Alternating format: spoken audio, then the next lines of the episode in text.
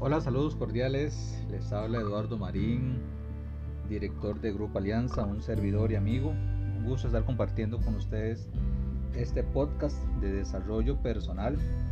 Y el tema del día de hoy es un tema relacionado con una distinción importante que a veces pasamos de lado y, lo he titulado capacitación versus desarrollo personal. Y es que estos dos términos, que en ocasiones pueden sonar muy parecidos, idénticos o inclusive verlos como sinónimos, realmente tienen conceptos diferentes y es muy importante que nosotros podamos entender y comprender qué significa cada uno de estos términos. Porque es muy común pensar en las áreas de capacitación y desarrollo como si fueran lo mismo. Sin embargo, aunque usted no lo crea, se refieren a procesos diferentes. Y el éxito de esos procesos consiste en poder combinarlos adecuadamente para lograr resultados y las metas deseadas. Con base a esto, es muy importante poder entender cuándo estamos nosotros hablando de capacitación y cuándo vamos a hablar de desarrollo personal.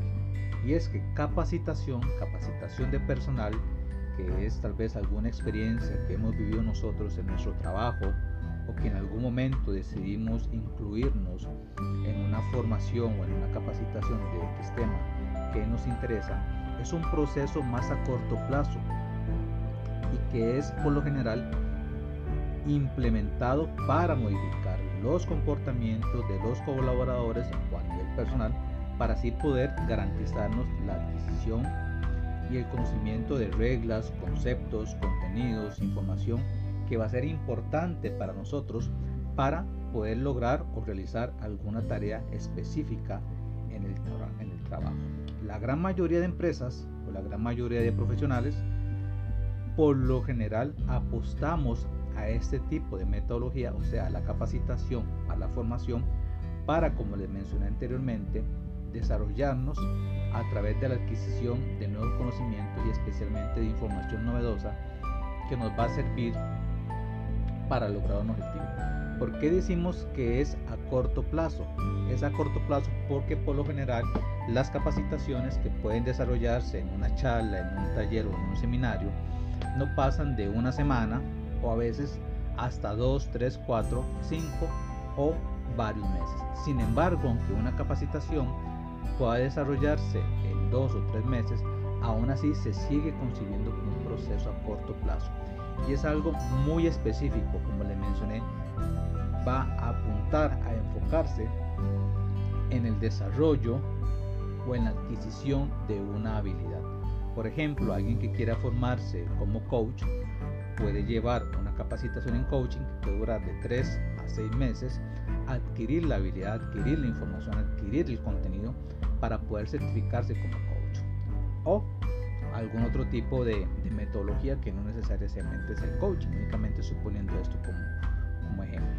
En cambio, el desarrollo personal es un proceso muchísimo más amplio y de largo plazo y consiste en ir perfeccionando de manera continua, consistente e intencional las capacidades de los colaboradores, los líderes en una empresa o si es a título personal, poder yo ir perfeccionando, ir reinventándome con base al conocimiento que ya tengo cada una de estas habilidades para poder estimular lo que es mi inspiración personal y mi motivación a lograr cosas aún más grandes de las que yo estoy logrando en este momento.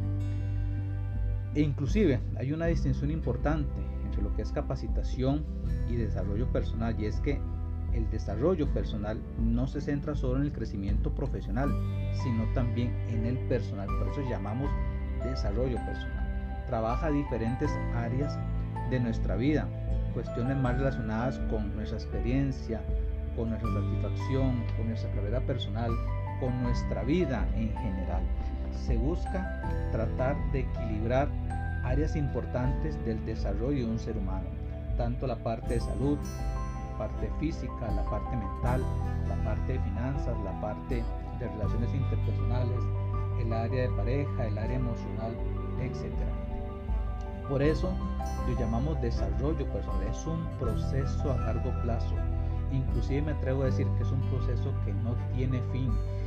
Y por lo general, como les mencionaba, lamentablemente tendemos a confundir los dos elementos aunque están unidos.